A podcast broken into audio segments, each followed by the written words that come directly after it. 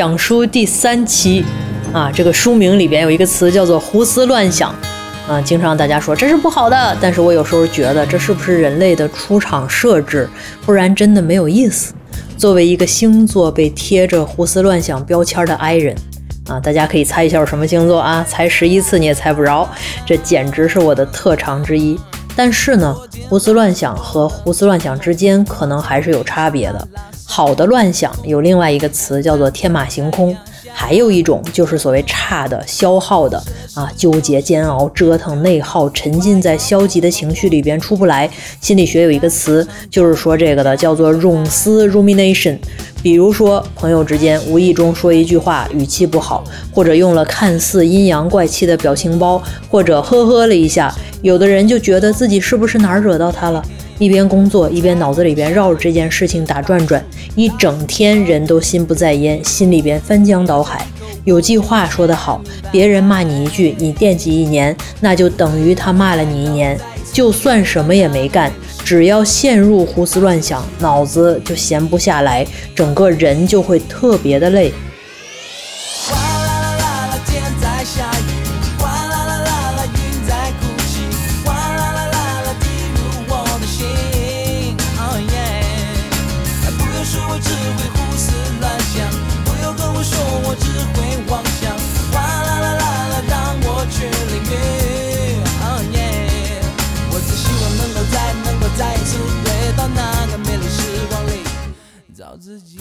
又比如我在听友群里边看到的故事，有个朋友呢，他的同事张罗着哪天聚餐，明明呢不想去，但是又很在意别人的看法，怕呢他们觉得自己不合群，于是左思右想，纠结半天，请大家出主意。但是你知道的，不管说什么，最后他的胡思乱想就是不会停下来。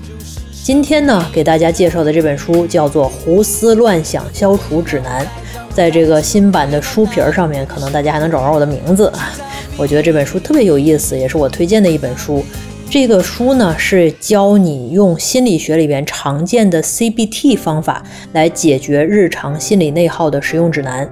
CBT 呢，不知道大家听过没有啊？如果你经常看一些心理学的知识，可能听过这三个词。CBT 的全称叫做认知行为疗法。是一种从七十年代起在心理学界就很普及的治疗方法。这本书的作者莎拉·艾德尔曼是澳大利亚的一名临床心理学家、作家，也很喜欢科普，是广播节目的常客，所以很合理的这本书还挺好读的，不是那么晦涩。好了，我们就不在书的外边胡思乱想了，来看看书的内容吧。那么 CBT 是怎样的一种疗法呢？C 代表 cognitive 认知。B 代表 behavior 行为，T therapy。CBT 呢，指的就是字面的意思，认知行为疗法。顾名思义呢，CBT 解决情绪问题的方法是在传统上面就分为认知和行为两个方面的。我们先来看 CBT 的认知方法。认知方法呢，能让我们学会识别引发消极情绪的错误思维，并且借助很多种的技巧去发展出来更加理性的思维模式。CBT 的理论呢，提出了一个叫做 A B C 的模式，就有点像我们那个，不知道大家做过科研没有哈？就里边有那中介变量，就是 A 通过 B 影响了 C 啊，这里边呢 A 是触发的事件。B 呢是认知，C 是结果。我们很多人会觉得是发生在我们身上的事情决定了我们的感受，所以会认为我们的情绪问题都是他人或者环境造成的，是 A 触发事件直接导致了 C 结果。但是 CBT 的理论看来，发生的事情本身对我们只是一个外部的刺激，决定我们感受的是我们自身的认知。也就是说，A 和 C 之间必然的经过了 B 这个转化器，就是我刚才说到的学术上面呢叫做中介变量。举个例子，小明呢带家人开车出去玩，遇到了这个路上很堵这个事件 A。于是呢，开始焦虑、路怒、飙车，造成了 C 焦虑、路怒、飙车的不是 A 路上很堵这个事实，而是 B 对路上效率的认知。他可能会有这样的信念：时间很宝贵啊，浪费时间是可耻的，去玩还要在路上耽误时间，烦透了。相反呢，他的认知如果是假日嘛，时间就是去浪费的。路上堵车的风景也是风景啊，可以听听歌，吹吹风。在大城市里出行就是这样的，天气好，大家都想出门，就充分的说明我们今天出门的决策是对的，等等这样啊，那它的 C 很可能就不是焦虑、路怒、飙车了。针对这种模式呢，CBT 的理论提出了 A、B、C、D 的 D 反驳。这里的反驳指的是一种纠正认知，让 A 不再导致 C 的一种方式。这就是利用认知的力量去解决情绪问题的核心机制。那么从哪里入手去纠正认知呢？在上面的这个例子里边，焦虑、路怒、飙车的小明在意识到问题以后，可以通过反驳来主动的扭转认知。把时间很可贵扭转为假日，时间就是去浪费的。这个过程怎么进行？我给大家挑了三个具体的办法，我们来看。第一种办法叫做逻辑反驳，就是动用逻辑去推翻旧的认知。逻辑反驳里边呢有两种比较有特点的工具，在这里呢先简单的讲一讲，后面呢我会放一些例子来具体的讲。逻辑反驳的第一个工具叫做思维监控表。是一种帮你定位思维错误，再对它进行一番严刑拷打的表格。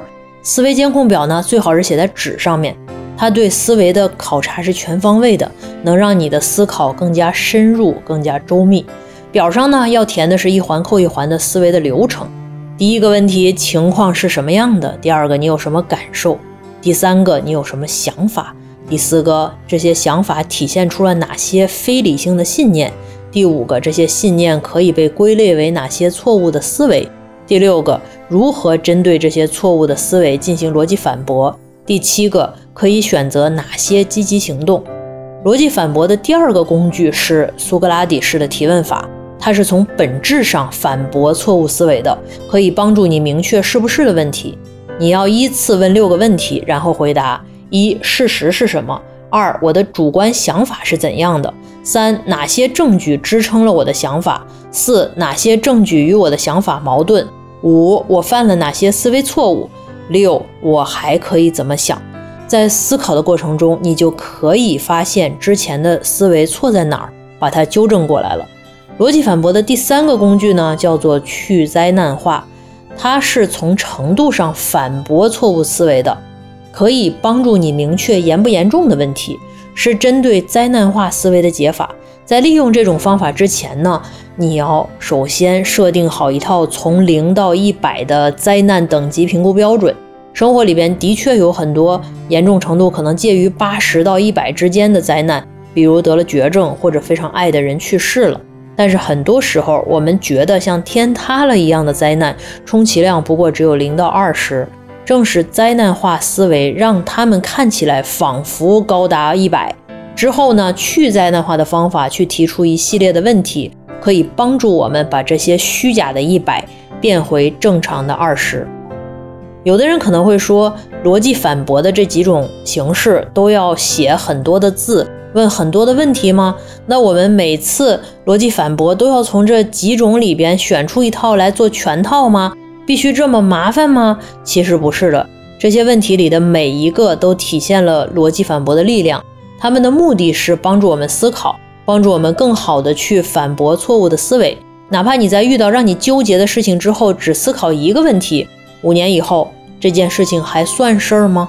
你也是在用逻辑反驳，或者说在用 CBT 的方法进行自我心理调节。如果思考一两个问题就能够让你不再纠结。那不是更好吗？从认知出发的第二种方法，我们来看啊，叫做成本收益分析。顾名思义，就是分别列出维持消极情绪需要你付出的成本和会带给你的收益，然后比较啊。我们人都是非常理性的动物嘛，我们要计算得失的啊。如果说付出的比获得的多太多，你就会看到这是一种纯纯的内耗，非常不值当的。就能够从根本上面推翻当前的消极情绪的基础。这种方法呢，也可以写在纸上面，能够非常直观的告诉你，心理内耗会让你付出多少隐形的成本。这种办法呢，我感觉在付出很敏感的时代是很必要的。我们不仅要省钱，还要省情绪啊，不然是不是很亏呢？第二个方法叫做 CBT 的行为方法。我们看看怎么从行为入手去纠正错误的思维，终止胡思乱想。书里边呢介绍的方法叫做行为反驳，可以让你跳过思考这一步，直接影响情绪。有些时候呢，我们明知道自己的想法是错的，但是控制不住沉浸在胡思乱想里边，光靠逻辑反驳效果也不是那么好，这就需要行为反驳来大显身手了。行为反驳的机制呢也很简单，一般来说就是把想法放到行动中去检验，去证明它是错的。这样的话，我们就可以 let it go 了。碰到明知道想法错了还控制不了的情况，还可以用一些有助于改善心情的行为去转移自己的注意力，去主动让身体分泌一些能够带来快乐的激素，用这种间接的方式呢摆脱心理内耗。比如说去干点别的，交个费、洗个衣服、买个东西，或者做会儿运动。运动呢是特别好的情绪管理工具，这无数的研究都发现了，是吧？运动中身体会分泌一些快乐激素，比如说呃分泌内啡肽啊，增强幸福感的激素。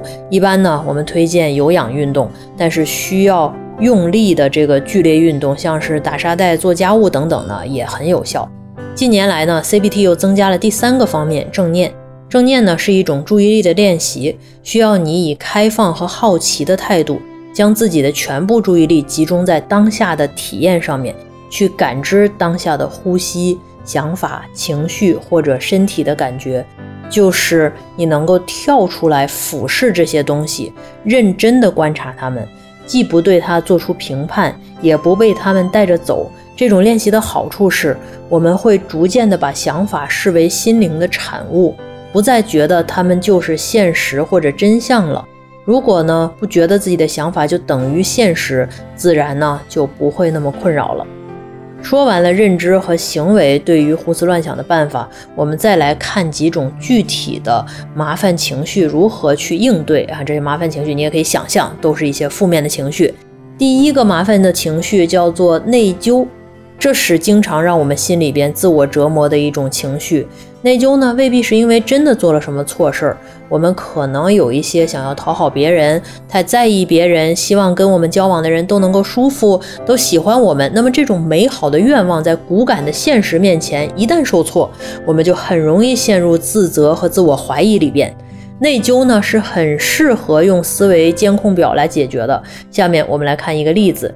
假如你在公司里边负责组织部门的团建活动，最近组织了一次去山里徒步的活动，活动整体上呢算是顺利，但是小状况也不少。有人平时就不运动，走着走着不是腿抽筋儿就是心脏疼；有人呢一路上都在抱怨这是什么路况太差了，太晒了，厕所环境好糟糕啊；还有人呢在过绳索桥的时候把包掉下去了。这一天结束，总体其实还不错，但是呢，人就是怕介意和敏感。这一天所有的抱怨，你都给一片一片的捡回来了，觉得是对自己的抱怨，觉得是自己吃力不讨好，又惭愧又尴尬又愧疚，然后又气鼓鼓的，整晚翻来覆去也睡不好。用我们前面讲过的思维监控表来处理一下这个情绪吧。啊，我们看看怎么来做。那就是问几个问题啊，我们一个一个来过。第一个情况到底是什么？是领导让我组织团建，但是我发现大家不买账。第二个，我有什么感受呢？啊，内疚、尴尬、委屈、睡不着、担心。第三个，能举一些例子吗？啊，比如说我可真是吃力不讨好，让领导和同事会因为这件事情对我有意见，等等等等，这是我真实的想法。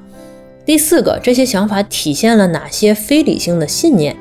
信念是什么呢？信念是我应该讨人喜欢，我应该让大家都开心，我辛苦干活了，他们就应该买单，就应该得到相应的回报。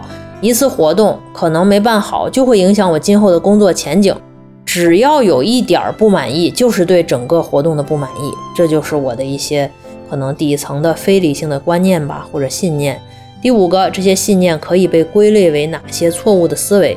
错误的思维呢，就是我应该讨人喜欢，很明显的体现了应该的滥用。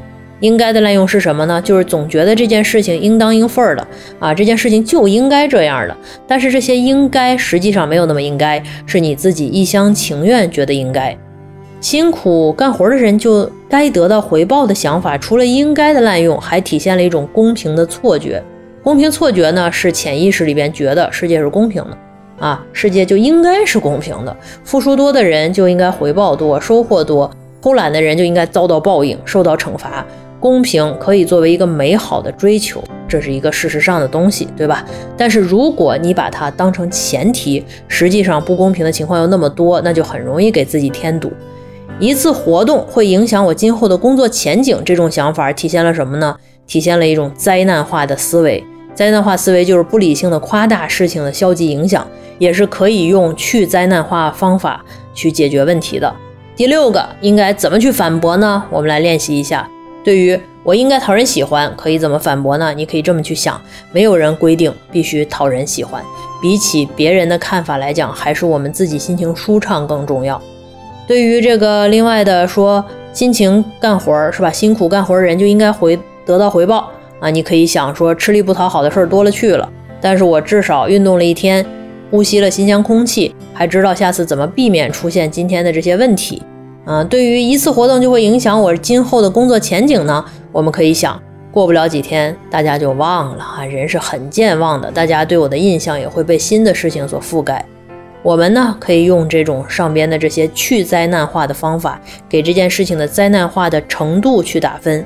既然过几天大家就忘了这次团建了，那么它可能有八十分吗？啊，可能也就二十分吧。第七个问题，可以选择哪些积极的行动呢？就是积极的去接受，调整自己的预期。像这种办一个活动不出问题是很难的，只要安全，大家都回来了啊，相对来讲是高兴的，其实已经很完美了。第二个情绪啊，第二个麻烦事儿叫做沮丧。接下来呢，我们来看看生活里边常见的一种心理的内耗，就是经受了打击，遇到了挫折，人一蹶不振，沉溺在失败痛苦中的情况。这时候呢，我们会很沮丧，会想到要不要干脆就躺平算了。但是经常躺着也是百爪挠心，万念俱灰。对于这种情况，可以用思维监控表。不过呢，更对症下药的方法是去灾难化的方法。因为失败的打击，在此时的你看起来确实是一场灾难。在沮丧的时候，你不只需要给当前的处境打分，还要回答一系列的问题，才能更好的意识到问题没有我们想象中的那么严重。假如你毕业以后进入一家公司，干了几年没犯过什么错误，某一天上司毫无征兆的以眼里没活、做事不积极、缺乏上进心为借口，哄骗你签了离职申请。你走之后没两天，你的位置立刻就被人顶替了。你知道自己被坑了，但是你太年轻，没有经验。我们在这里不谈劳务的问题，只谈情绪问题。第一份工作就被炒的经历，对于年轻人来说必然是五雷轰顶，绝对是一场灾难。这个时候去灾难化的方法，就能够让你拨云见日，发现你眼中的绝境并不具有毁灭性。下面的几个问题呢，可以帮助我们做出最理性的评估，用去灾难化的方法来走出这个例子里边的情绪困境。第一个，我以前有过类似的感受吗？我判断失误过吗？你回想之前觉得天塌了的情况，可能就是比如说大考失利了，但是如果那个时候天就塌了，怎么还能因为被炒再塌一次呢？可见那个时候我判断失误了。第二个。五年以后这件事情还算事儿吗？问得好。五年以后我不可能还没找到工作，肯定不算事儿了。第三个，如果将灾难程度分为一百个等级，这件事情有多糟？现在看起来呢，可能有五十，但是它的影响会随着时间去递减的。比如说，我今天就没有刚被开的时候那几天难受了。第三个，想想你认识的非常积极的人，他们遇到这种情况会怎么想呢？他们会对。前东家嗤之以鼻，积极的找新的工作。第四个，这种情况是我能控制的吗？我能做些什么？我能控制的部分就是更新简历、总结经验、积极找新工作。第五个，这种情况有没有好的方面？有没有让我们觉得庆幸的地方？到这个时候呢，我已经知道这家公司啊，这家企业的这个文化不健康。那么离开它对我来讲可能是一件好事，尤其是在我还年轻的时候。能够让我及时止损，转换到更好、更适合我的环境中去。第六个，我可以从这次的经历里边学到什么？我想，我至少可以学到怎么去度过低谷。第七个，最坏的结果是什么？最好的和最可能发生的呢？最坏的结果就是很长的时间找不到工作，但是不会长达五年啊。最好的是被业内顶尖的公司录用，最可能的是在求职两三个月以后入职业内其他公司。上面例子里的这个挫折真的是很打击人。那么我们再看看另外一种意义上的挫折，这种挫折可能更不起眼，但是特别烦人，生活里边呢还随处可见。假设你是个特别讨厌浪费时间的人，不光讨厌自己浪费时间，如果别人占用了你的时间，你也会对他有意见。就算不表现在脸上，心里边也会嘀咕。所以呢，一遇到堵车排队或者办事效率低下的情况，你就特别的烦躁，坐立不安，小动作特别多，浑身带刺儿。这在心理学里边有一个术语叫做挫折忍耐力低。这种挫折本身不算事儿，但是如果积少成多还得不到解决，特别影响心情和人的这个状态。在这种情况下边，逻辑反驳的效果可能不如行为反驳的好。怎么去做呢？行为反驳的处理方式是在条件允许的时候，故意去浪费一些无伤大雅的时间。比如说早点出门，慢点开车，不变道，不超车，不跟别人抢。在超市结账的时候，让东西少的人排在自己前面先结。看完电影，等字幕滚完了，别人都走了再离开。还可以去尝试每天做几分钟的正念练习，让自己适应不慌不忙的生活节奏。在体验过这些以后，你会发现你的确可以做一个珍惜时间的人，但偶尔浪费一点时间也没什么大不了的，不会造成什么严重的结果。你完全不需要因为这个去暴躁啊，你就不会把这个东西当回事儿了。下面一个负面情绪呢，叫做愤怒。愤怒也是一种生活里边非常普遍的情绪，根据时间长短或者脾气来去的速度，可以分为暴跳如雷和持续窝火。既然这本书是要解决的是胡思乱想、心理内耗，那我们主要关注的就是后者啊，这个。持续窝火，也就是说，长时间在肚子里边翻滚，生闷气，像一把火在烧，特别折磨精神的那种愠怒。想想下面这种情境啊，你和几个不太熟的朋友一起出去旅游，结果途中发现有个人，简直是集你讨厌的所有的点于一身。他很多日常用品都没有带，觉得反正用大家的就行，出门也不带背包啊，也不想背，经常让你帮他拿东西，还长时间占用厕所。过了几天，你发现你连听到他的喘气的声音都很烦，在他不知道的地方，你已经生了一肚子气了，但是又不能跟他撕破脸。这种情况特别适合用聚焦目标思维来解决。你可以这样想：我是来干什么的？来度假的。所以我的目标是享受，是高兴。生他的气能让我好好享受吗？能让我高兴吗？显然不会，只会破坏我的旅游体验，惩罚我自己。我能不能放下这些琐事，把注意力转移到更美好的方面呢？然后你就可以想想转移注意力的具体的方法。再比如，同事上班时间总是打私人电话，因为这个举动没有实质上影响你们的工作进度，其他人呢都装作视而不见。你呢？想起你上次摸鱼就被领导说了，但是呢，同事总能够挑领导不在的时候打电话，你就觉得非常不公平。怎么他可以违反规则还不受惩罚呢？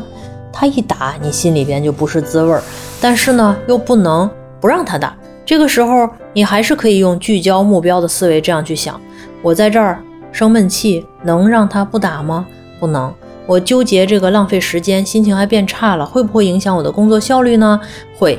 我跟客户沟通都是带着气的，反正呢，我也管不了他。那最好的方法就是不去关注他，用聚焦目标思维分析自己为什么不该愤怒，怎么停止愤怒的时候，你做的是认知层面上面的事情。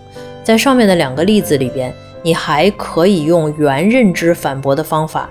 意识到自己内心的深处其实不想放弃愤怒，你需要愤怒，愤怒会给你力量，因为你觉得这件事情不能就这么算了，不生对方的气相当于放过他等等。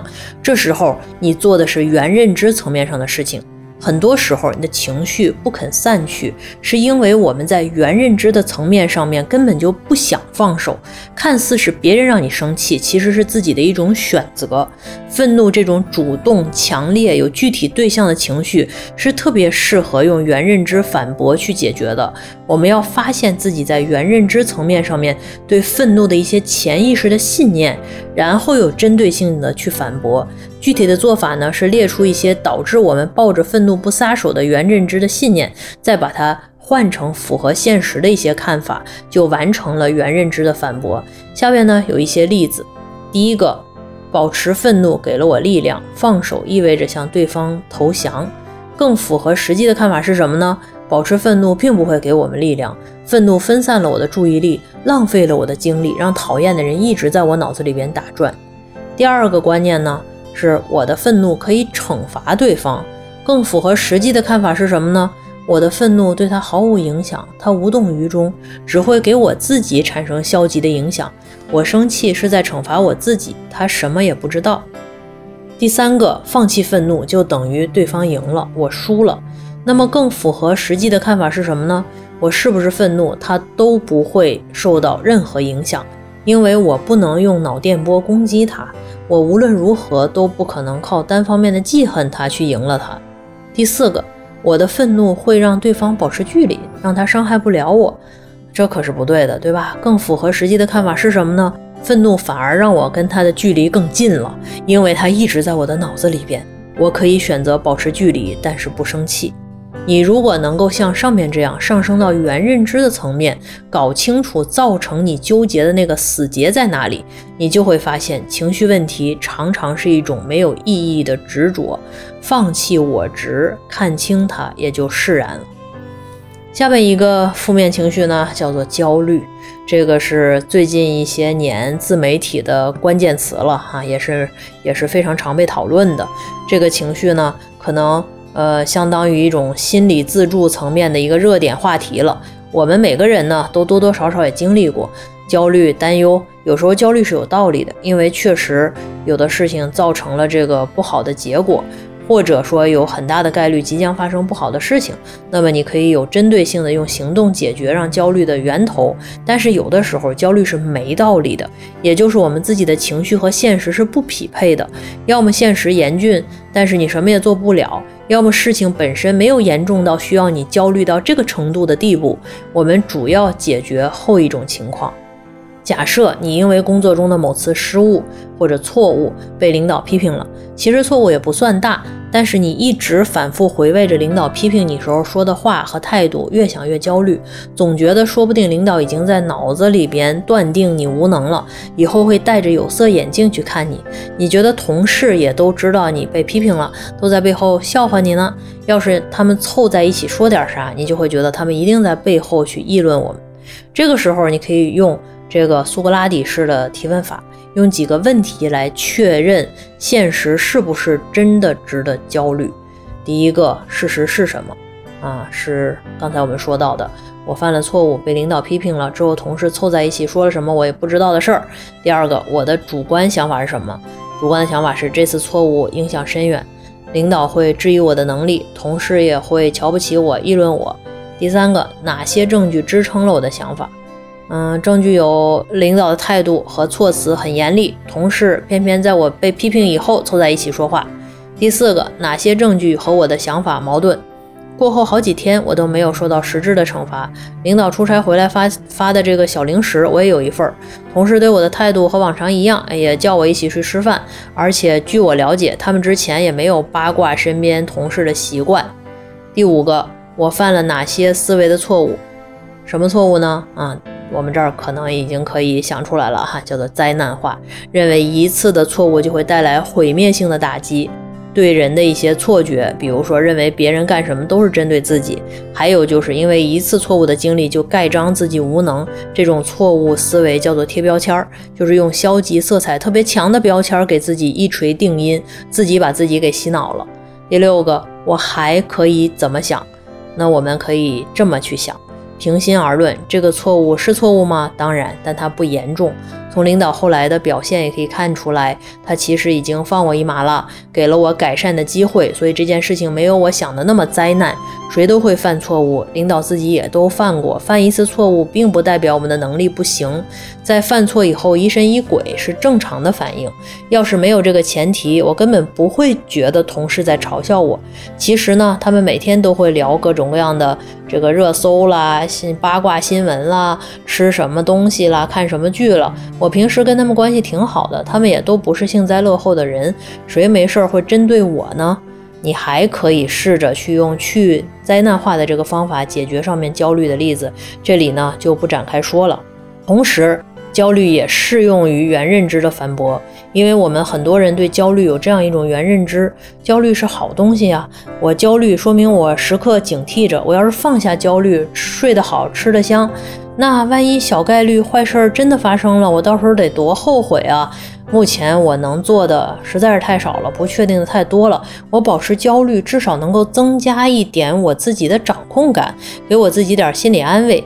你可以想想怎么能够在原认知的层面上面对这种思维做出反驳，也可以针对这一点写思维控制表，提出可能的解决方案。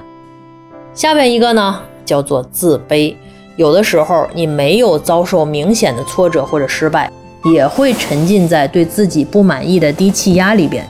比如说，看到朋友圈里边光鲜亮丽的生活，或者网红的颜值身材，或者好久不联系的同学如今的高薪工作，手里的外卖顿时不香了。这种情绪问题的背后呢，其实隐藏着自尊和自我效能感低的问题。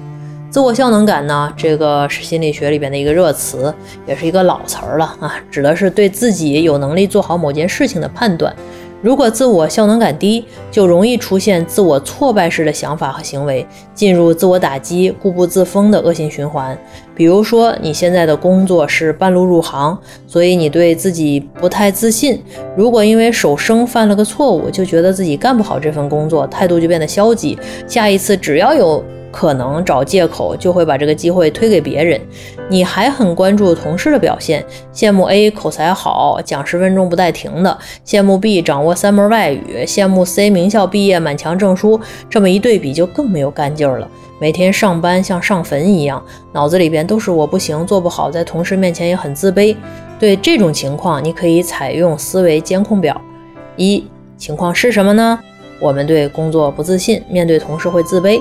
第二个感受有什么呢？自卑、不满意、自我怀疑、消极怠工。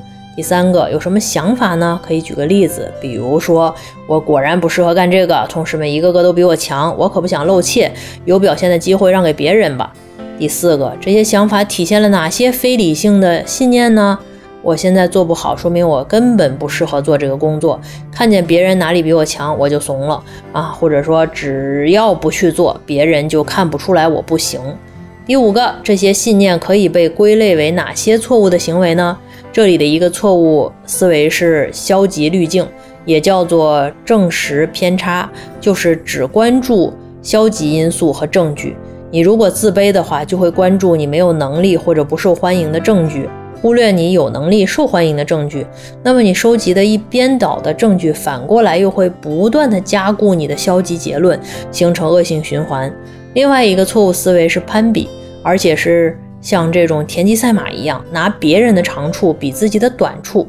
第六个呢，应该如何反驳呢？你可以想一想，一开始做不好很正常，我可以再熟悉熟悉工作内容，付出足够多的努力之后再判断我到底适不适合这份工作。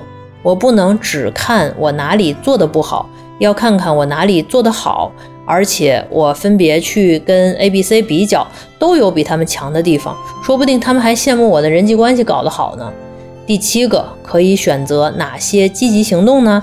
比如说要做比较，就认真的去比较一下，索性给我和 A、B、C 列个表，把所有人的长处和短处都列出来，想想怎么扬长避短，怎么去改善和提高。另外呢，我还可以把我做的好的工作、接受的表扬和能够体现出来我比同事强的地方记下来，一天记录一次，一周回顾一次，可以不断的给自己信心。好，下边一种，我们现在来到了什么呢？就是大家经常会在影视剧里边看到的一种消极情绪，叫做怨恨。一种生活里边可能普通人不那么常见的情绪问题，它虽然少见一点，影响却非常深远，而且危害也特别大。假如你失恋了，还是对方提的分手，你可能好几个月都怀恨在心，就是咽不下这口气。这个时候可以尝试成本收益的分析方法，列出来长期怀恨在心的成本和收益。收益可能有哪些呢？收益有第一个正当性啊。恨他能给我一种理直气壮的感觉，让我把分手的责任都推给他，不然呢，我就会心虚，觉得是不是自己做错了什么。第二个话题，啊，就是恨他这件事儿，让我啊，以及给我和朋友们提供了充分的话题。我们每次见面都会一起去骂他，可痛快了。那么成本有哪些呢？或者说要付出哪些代价呢？第一个啊，显而易见，机会成本。我一直想着这件事情，它占据了我的头脑，让我无法专心工作，也没有办法去思考其他更有价值的事情。第二个，健康，我被搞得心烦意乱，每次一想起来这件事情就反胃，心理因素已经反映到身体上面了。第三个，睡眠，我睡不好觉，躺在床上就会想这件事情。第四个呢，人际关系，每次遇到他或者他的任何一个朋友，我都会觉得很尴尬、很难过。第五个，生活其他方面啊，这件事情影响了我的生活，就别说上班了，跟我妈相处的时候，我都比原来要暴怒多了，很暴躁的一个人。第六个，精力，恨一个人是很消耗能量的，这件事情是浪费了我非常多的时间和精力，蚕食了我的能量。这样一来，你就能够非常清楚地看到这件事情的成本和收益是远不成正比的。这种认知呢，能够坚定我们去解开这个心结的决心。持久的怨恨的情绪也很适合用原认知反驳，大家可以自己去尝试一下。下面一种呢，就是我们胆小星人经常能够遇到的一个消极的情绪，叫做恐惧啊。就是像比如说害怕在很多人面前公开的去讲话，害怕给别人打电话，害怕向别人提出一个要求，结果被拒绝。恐惧造成的心理消耗的特点呢，是很多时候它有一个节点，在那之前呢，我们内心翻江倒海，有些人还会体现在身体上面，但是在那个节点之后，恐惧就消失了。这个节点经常就是什么呢？就是行动。所以说，恐惧的情绪问题是最适合用行动反驳来解决的。比如说，你开车的时候剐蹭了一次，短期以内又被追尾了一次，于是你觉得好像一开车就会惹麻烦，对开车都产生心理阴影了啊！光靠逻辑反驳很难消除这个阴影，这个时候行动反驳的好处就体现出来了。怎么进行行动反驳呢？第一步，你可以请朋友坐在副驾驶，自己试着开比较短的距离，好，没有出现问题。第二步，自己在车不多的路上再开一段，好，也没出现问题。第三步，去车流量大的路上面开一段，好，还是没有问题。你就这样一步一步用行动消除了心理阴影。书中呢列举了大量生活化的案例，包括学习、生活、工作、恋爱和一般社交等方面，特别细致的帮我们去分析他们都出现了哪些错误的思维，还提供了一系列的练习。作者呢把重点放在实操上面。每一章针对上面例子里边这样一系列的这个情绪的问题，会教给我们怎么去落实这些认知和行为的方法。至于具体的情绪问题和生动的案例，大家可以翻开这本书去一探究竟。我们这本书呢有一个特别的版本放在了 show notes 里边，大家可以去我的小书店去购买。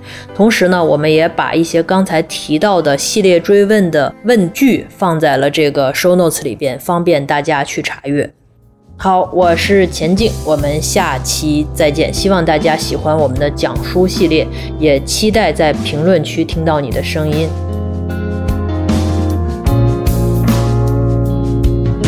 水中醒来的海菊花，看见眼睛里的童话，穿过林间的风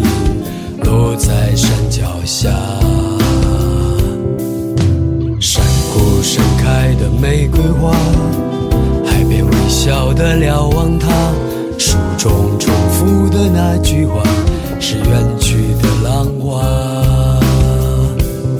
我付出的一切都来自于自然，所以我也不能得到它。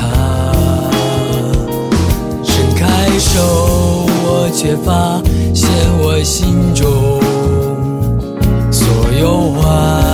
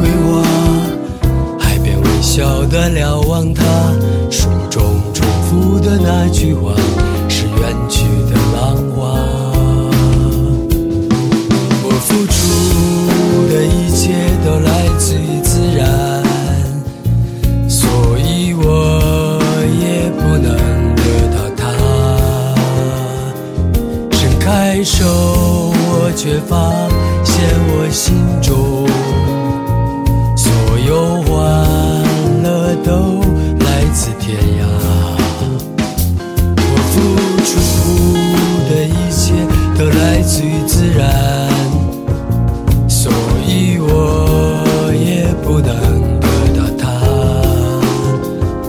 伸开手，我却发。